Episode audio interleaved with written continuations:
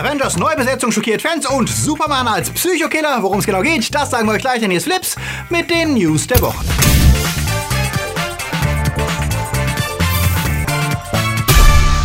Die Themen der Woche. Loki und der weiße Hai. Dark Phoenix floppt. Godzilla Sequel verschoben. Shinings Rückkehr. Elsa auf dünnem Eis. Gewinnt Happy Death Day to You und großes E3 Game Special. Flips wird im Juni unterstützt von unseren Flips Guardians. Derby, Sepp Kerschbaumer, der Twaslöper, T-Unit CB, Fabio Mattenberger, Konrad Moore, Daniel Schuh, Marc-André Schreiber, Nanoska, Chris D, JFK Faker, Dominik Richter, Silko Pillasch, Pascal André Heimlicher, Akoya, Anja Scholz, Dark System, Alter I und Wir, Onno Dreipolz, Luca Kamens, Toni Barth. Und Sterntor 1.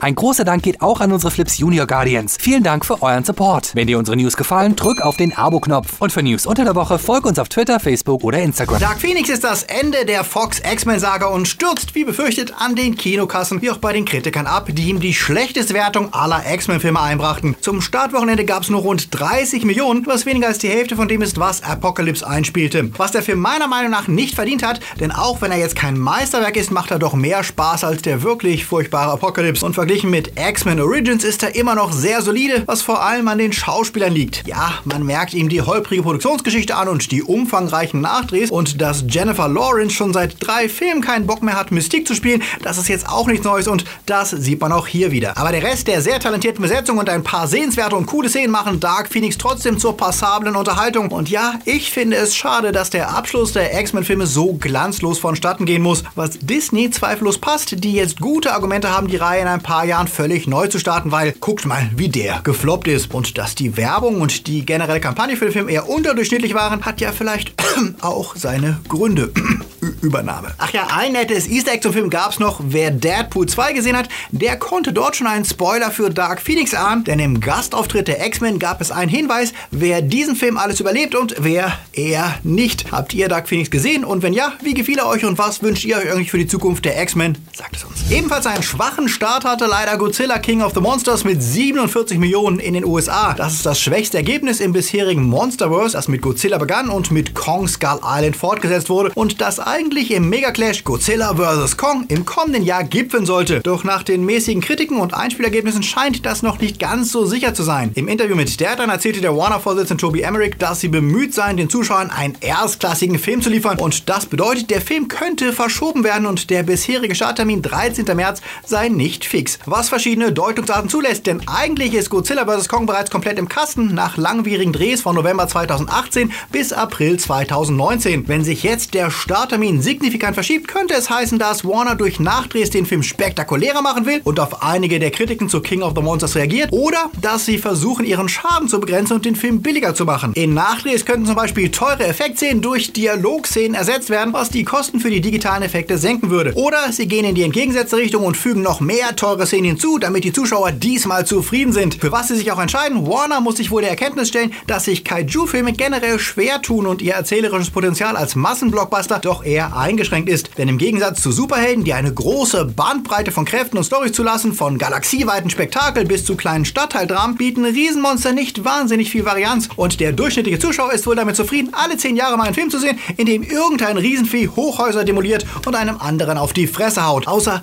er wohnt in Japan. Was ist eure Meinung? Wie oft wollt ihr Kaijus im Kino sehen? Sagt es uns. Shining ist einer der legendären Klassiker des Horrorgenres und die vermutlich bekannteste Stephen King-Verfilmung, auch wenn King selbst sie aus guten Gründen nicht sonderlich mag. Dennoch sind Kubricks Bilder bis heute unvergesslich, wie wir ja zuletzt in Ready Player One sahen und überraschend auch im neuen Trailer zu Doctor Sleep. Der Film basiert auf Stephen Kings gleichnamigen Roman, in dem er die Geschichte des jungen Danny aus Shining weitererzählt. Der ist heute erwachsen und hat immer noch an der Last der Vergangenheit zu tragen. Im Film spielt ihn Ewan McGregor und damit auch jeder merkt, dass der Film ein Shining-Sequel ist, sehen wir mehrfach Bilder aus Kubricks Film. Und ja, auch wenn euch viele Seiten was von Easter Eggs erzählen, einfach die Musik aus Shining spielen und Ausschnitte reinschneiden, das ist kein Easter Egg, das ist einfach eine sehr offenkundige Referenz. Gespannt bin ich trotzdem, denn es wird sehr interessant zu sehen sein, wie der Film dem Buch Dr. Sleep treu bleiben will, wenn er sich so stark an Kubricks Film anlehnt, der mit dem Buch Shining wenig zu tun hat. Im November wissen wir dann mehr über Dr. Sleep. Frozen bzw. die Eiskönigin präsentierte sich diese Woche ebenfalls mit einem neuen Trailer. Der sah sehr episch und überraschend ernst aus und scheint darauf hinzudeuten, dass die Geschichte, die drei Jahre nach Teil 1 spielt, diesmal mehr Abenteuer getrieben sein wird. Fast wirken Elsa und ihre Schwester wie Kolleginnen von Lara Croft, was optisch spannend spannend und cool ist, allerdings auch eine Verschiebung des Fokus zeigt. Denn in Teil 1 stand ja in erster Linie innere Konflikte der Figuren im Mittelpunkt und es wäre schön, wenn auch die Charakterentwicklung in Teil 2 nicht zu kurz kommt. Sonst sagen wir dann mal, let it go. Eine neue Woche, ein neues Phase 4 Gerücht und allmählich geht uns der Kaffeesatz aus, aus dem wir jede Woche zu lesen versuchen. Neueste Gerüchte via einem Reddit-User, der behauptet, er würde zum Effektteam von Spider-Man Far From Home gehören. Es gibt eine Mid-Credit-Scene, in der ein besiegter Mysterio von Chameleon, dem Vulture, dem Schocker, Scorpion und einem Geschäftsmann besucht würde. Und ein Kameraschwenk würde zeigen, dass der Avengers Tower jetzt zum Oscorp gehört. Was möglich scheint, denn immerhin ließ der Trailer erahnen, dass der Avengers Tower umgebaut wurde, was sich mit anderen Gerüchten decken würde, die behaupten, Norman Osborn würde der Big Bad für die MCU-Filme, die eher auf der Erde angesiedelt sind. Ebenfalls passen würde es zu einer Mutmaßung, dass das Bild, was Tom Holland auf seiner Insta-Story teilt, ebenfalls die Silhouette vom Chameleon zeigt, wobei die so vage ist, dass da viel Platz für Interpretation bleibt. Dass Scorpion wiederkommt, ist allerdings nicht so weit hergeholt. Er trat ja zuletzt in der Post-Credit-Szene von Homecoming auf. Und dass Sony eigentlich schon lange einen Sinister Six-Film in Planung hatte, ehe Spider-Man ins MCU kam, ist auch klar. Also auch wenn wir bei Gerüchten und vermeintlichen Insidern auf Reddit immer sehr vorsichtig sind, gänzlich unwahrscheinlich wäre ein solches Setup nicht. Was denkt ihr dazu? Sagt es uns. Serien Queeby. Was sich anhört, als wenn ihr barfuß auf ein Hundespielzeug tretet, ist der Name des neuen kostenpflichtigen Streaming-Service, der euch eigens produzierte Shows von hochkarätigen Regisseuren ausschließlich auf Smartphone liefern will. Sam Raimi, Antonio Fukua, Guillermo del Toro, Steven Spielberg und andere Starregisseure haben zugesagt, neue Inhalte für Quibi zu kreieren, allerdings unter der Voraussetzung, dass sie die Inhalte nach zwei Jahren auch als Filme herausbringen können, statt als Kurzepisoden. Hinter Quibi steckt Jeffrey Katzenberg, ehemaliger Disney-Boss und Mitbegründer von DreamWorks, was wohl auch erklärt, wie er so viele große Namen für das Projekt engagieren konnte. Katzenberg sieht sein Angebot nicht als Konkurrenz für Serien und Kino, sondern will eher diejenigen ködern, die viele Videos auf YouTube, Facebook, TikTok und Co. schauen. Also Leute, die gerne Quickbits konsumieren, was den Namen Quibi erklärt. Sieben bis zehn Minuten sollen die Folgen der verschiedenen Fiction- und Doku-Shows lang sein. Spielberg wird eine Horrorserie produzieren, die nur nachts geschaut werden kann. Idris Elba wird eine Show mit einem Stuntdriver drehen und dazwischen wird es alles geben von Drama bis Comedy. Ganz billig wird das nicht. 4,99 kostet es mit Werbebreaks, 7,99 ohne. Und wenn wir uns anschauen, wie verhalten die Nachfrage nach YouTube Premium ist, darf das Konzept durchaus als riskant angesehen werden. Und da hat man ja zumindest die Option, die Shows auch am Fernseher zu schauen. Ob und wann das Ganze in Deutschland verfügbar sein wird, ist noch nicht klar, aber im Zweifel warten wir vielleicht einfach zwei Jahre, bis die Sachen dann woanders in ihrer Langform laufen. Nachdem wir ihn ja in Endgame mit dem Tesseract abzischen sahen, hungern Marvel-Fans ja nach ersten Bildern von der kommenden Loki-Serie, die vermutlich direkt an diese Szene anknüpfen wird, uns also einen noch nicht geläuterten böseren Loki zeigt, als den, der sich in Infinity War für das Universum opferte. Diese Woche liegte jetzt ein Foto von der Disney-Präsentation im April und das war äh, vor allem unscharf. Dennoch lässt sich etwas darauf erkennen, was Rückschlüsse auf die Zeit zulässt, in der die Folge spielt. Denn Loki steht dort vor einem Kino, in dem Jaws, also der weiße Hai läuft. Der Film startete in den USA ja im Sommer 1975, was auch zu den Autos passt, die wir auf dem Foto sehen. Da er bekannt ist, dass die Serie Loki in verschiedenen Zeiten zeigen und er wichtige Momente der Menschheitsgeschichte beeinflussen soll, stellt sich natürlich die Frage, was er 1975 anstellen könnte. Für Watergate ist es zu spät und das Ende des Vietnamkriegs ist wohl zu ernst. Und ob er sich ins erste gemeinsame Raumfahrtprojekt zwischen Russen und Amerikanern einmischen wird, klingt auch fraglich. Fest steht, dass er mit seiner Fähigkeit, andere Identitäten anzunehmen, auf jeden Fall jede Menge Chancen hat, für Verwirrung zu sorgen. Und ich für meinen Teil bin mal sehr gespannt auf Loki in den 70s. Ubisoft überraschte auf der E3 mit etwas, das wohl wenige erwartet hätten. Einer Comedy-Serie statt einem Spiel. Als Co-Producer sind sie mitverantwortlich für eine Serie der Macher von It's Always Sunny in Philadelphia. Die heißt Mystic Quest Raven's Banquet und lässt euch hinter die Kulissen eines fiktiven Game-Studios blicken und zeigt, wie furchtbar es dort bisweilen zugeht, von arroganten Game-Designern bis zu entnervten Entwicklern. Das konnte ausgesprochen cool werden, ist aber wohl nur auf Apple TV zu sehen. Schade. Und ein kurzes Update gab es zum The Division-Film mit Jake Gyllenhaal. An dem hat sich Netflix die Rechte gesichert, aber wann er kommt, ist noch nicht bekannt. Und wir bleiben bei Games. Diese Woche stand natürlich im Zeichen der E3, der immer noch wichtigsten weltweiten Messe für Computerspiele. Doch auch wenn sich die meisten der Großen wieder hier präsentierten, mit markanter Ausnahme wie Sony oder EA, eine gewisse Ermüdung war allenthalben spürbar. 2019 ist eindeutig irgendwie ein Lückenbüßerjahr, denn nachdem für 2020 die nächste Konsolengeneration erwartet wird, hielten sich diese Jahr viele Studios mit den ganz spektakulären Enthüllungen zurück und viele Release-Termine für Games, die angekündigt wurden, liegen dann auch direkt vor der E3 2020. Dennoch gab es natürlich einige Highlights und die gehen wir dann mal im Schnelldurchlauf durch. Ubisoft schaffte es mit der Ankündigung von Watch Dogs Legion für Aufsehen zu sorgen. Der neueste Eintrag der Watch Dogs-Reihe wurde mit Gameplay vorgeführt, das eines der spannendsten und ambitioniertesten neuen Features ins Zentrum stellt. Im diesmal in London angesiedelten Teil der Hacker-Saga könnt ihr angeblich jeden Passanten, der euch begegnet, für eure Mission rekrutieren und jeder soll eine eigene Stimme und eine eigene Persönlichkeit haben. Das klingt extrem interessant und ich freue mich auf jeden Fall auf das Game, denn ich war großer Fan von Teil 2. Hoffe allerdings, dass weiterhin eine starke Story im Fokus steht und die nicht zugunsten von austauschbaren Personen aufgegeben wird. Und noch ein futuristisches Game dominierte die E3, CD Projekt Red Cyberpunk 2077. Die Macher der Witcher-Serie überraschen alle mit einem Gast da, denn am Ende des ansonsten eher so durchschnittlichen Trailers trat Keanu Reeves auf und der war dann auch live vor Ort. Er wird im Game jemanden namens Johnny Silverhand spielen und hat angeblich nach der Hauptfigur die größte Rolle im Spiel. Das Spiel sieht aus wie ein typischer Mix aus Blade Runner, Akira und Deus Ex und ihr könnt euch eure Figur, euer Geschlecht, eure sexuellen Präferenzen angeblich frei einstellen und damit durch die dystopische Night City tollen. Nintendo brachte ebenfalls die Fans zu Tropfen und das nicht nur, weil die Hallen eher so mäßig klimatisiert sind, auch wenn sie größtenteils Remakes, neue Smash-Figuren und Ports ankündigten. Link's Awakening und Witcher 3 kommen also auf die Switch. Wichtiger waren da schon, dass Super Mario Maker 2 nach Fanprotesten jetzt doch einen Patch bekommen soll, der es euch ermöglicht, gegen eure Freunde zu spielen. Etwas, das in der Release-Fassung aus unerfindlichen Gründen nicht eingeplant ist. Animal Crossing New Horizon kommt erst 2020, bringt euch dafür aber Ausflüge auf unentdeckte Inseln, die ihr dann entwickeln könnt und wahrscheinlich wieder viele egoistische Figuren, die euch ständig zutexten und wollen, dass ihr irgendeinen Scheiß für sie macht. Ich liebe Animal Crossing. Das alles war aber nebensächlich für alle Fans von Breath of the Wild, denn als Rausschmeißer erwähnt Nintendo mal ebenso, dass der zweite Teil davon in Entwicklung sei, allerdings ohne weitere Details zu verkünden. Und auch wenn es noch wenig konkrete Aussagen von Nintendo direkt gibt, deutet viel darauf hin, dass sie bereits mit der Produktion von neuen Switch-Versionen begonnen haben. Industrieinsider berichten von Fabriken, die schon jetzt veränderte Konsolen herstellen. Erwartet werden zwei Modelle, eine günstige Einsteigerversion und das, was schon lange als Switch Pro orakelt wird, mit stärkerer Hardware. Was plausibel klingt, denn im Interview mit Kotaku erwähnte auch der Boss von CD Projekt Red, deren Witcher 3 ja jetzt auf die Switch kommt, dass auch Cyberpunk 2077 dort vorstellbar wäre, weil eventuell käme ja eine stärkere Switch-Konsole. Wie wir es von Nintendo gewohnt sind, werden sie die neue Konsole aber wohl erst wieder kurz vor Verkaufsstart ankündigen, um die Absätze der alten Switch nicht zu gewähren. Was gab's noch? Ubisoft zeigte einen Trailer von Gods and Monsters, der optisch stark an Breath of the Wild erinnert und vom Team von Assassin's Creed Odyssey produziert wird und auch schon im Februar 2020 rauskommen soll. Was mich ehrlich gesagt mehr anmacht als Breath of the Wild 2, denn Odyssey war wirklich richtig gut. Bethesda präsentierte Mega-Gemetzel in Doom Eternal und eine Virtual Reality 2 Spieler-Variante von Castle Wolfenstein namens Youngblood, auf die ich schon sehr gespannt bin. Microsoft gab sich kryptisch mit dem Trailer zu Halo Infinite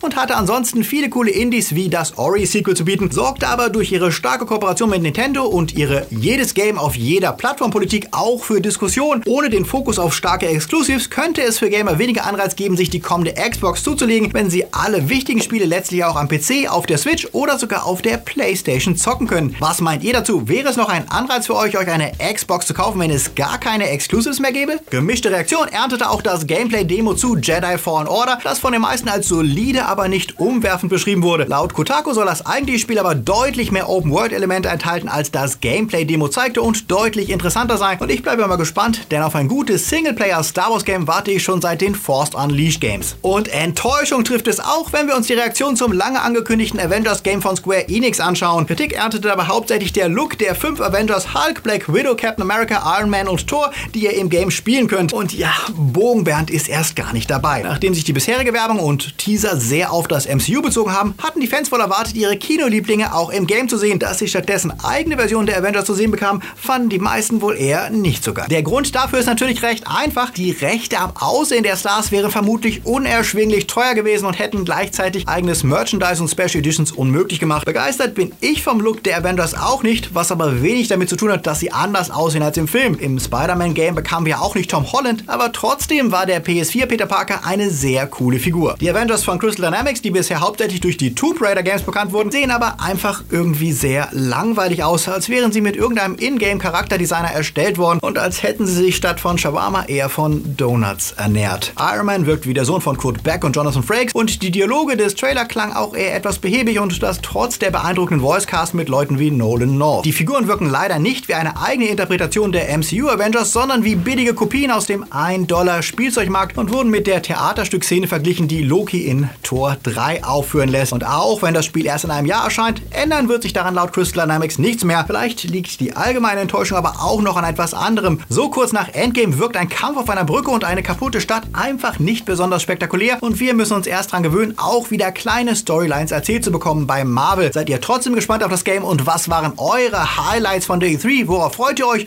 und was hat euch enttäuscht? Sagt es uns.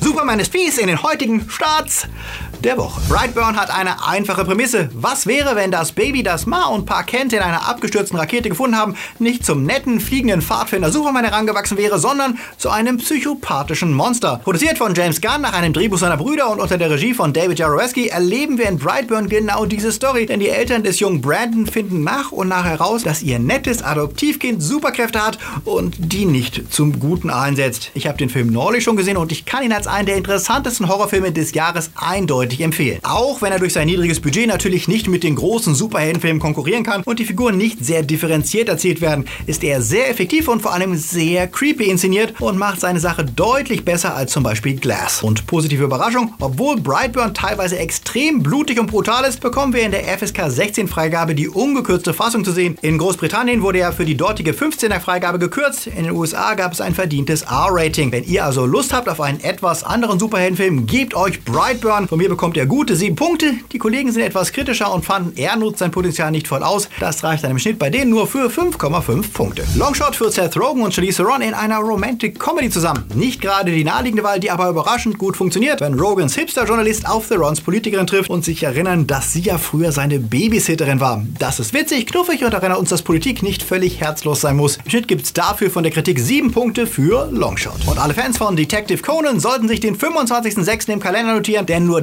dann haben sie die Chance, den neuen Film Zero, der Vollstrecker, im Kino zu erleben. Diesmal muss Detective Conan rausbekommen, wer wirklich den Anschlag auf das Tokyoter Kongresszentrum begangen hat, für das Detektiv Kokoro Mori festgenommen wurde. Im Rahmen der Kase Anime Nights zeigen 200 Kinos in Deutschland Conans neuestes Abenteuer in der deutschen Fassung. Das war das sind Clips aus Happy Death Day 2 bzw. Happy Death Day to You. Teil 1 war ja eine erfrischende Überraschung, eine Mischung aus Slasher und täglich grüßt das Murmeltier, in dem die Studentin Tree einen Tag so lange durchleben musste und immer wieder sterben musste, bis sie den Serienkiller, der das Campus unsicher gemacht hat, ausschalten konnte. Ich habe Teil 2 gerade nachgeholt und war nach dem coolen ersten Teil erneut sehr positiv überrascht, denn statt einfach die Zeitschleifenidee aus Teil 1 nochmal genauso zu erzählen, gibt es diesmal eine deutlich komplexere Story mit ihrem ganz eigenen Multiversum und erneut einer sympathischen Cast, um die es sich tatsächlich auch lohnt zu bangen. Wir verlosen dreimal die Blu-ray zum Film, die frisch jetzt herausgekommen ist. Wenn ihr eine Chance auf den Happy Death Day to You Gewinn haben wollt, dann schreibt uns in die Kommentare, was ihr alles machen würdet, wenn ihr denselben Tag immer wieder und wieder und wieder durchleben könntet. Ich hätte da glaube ich schon so ein paar Ideen. Teilnahmeschluss ist wie immer in einer Woche nach Upload dieses Videos. Die Bedingungen stehen wie immer unten und wir wünschen euch viel Glück und Glück und Glück.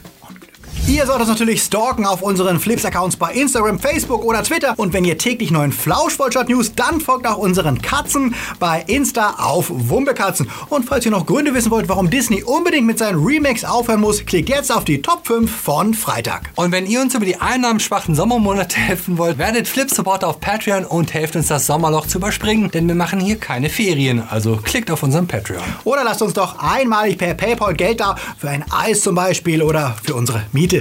Die Links zu allem sind unten in der Beschreibung. Und diese Superhelden hier supporten uns schon regelmäßig und sichern Flips für uns und euch. Die Guardians, Junior Guardians und die Flips Timelots, die ihr hier seht, genauso wie die Patronus und Padawans. Ihr seid die Besten, deswegen danke. Wir sehen uns schon diese Woche wieder, also guckt noch schnell ein Video und dann ab raus in die Sonne und denkt dran, seid nett zu euren Mitmenschen, auch wenn sie mal ihr Deo vergessen haben. Bis bald wieder.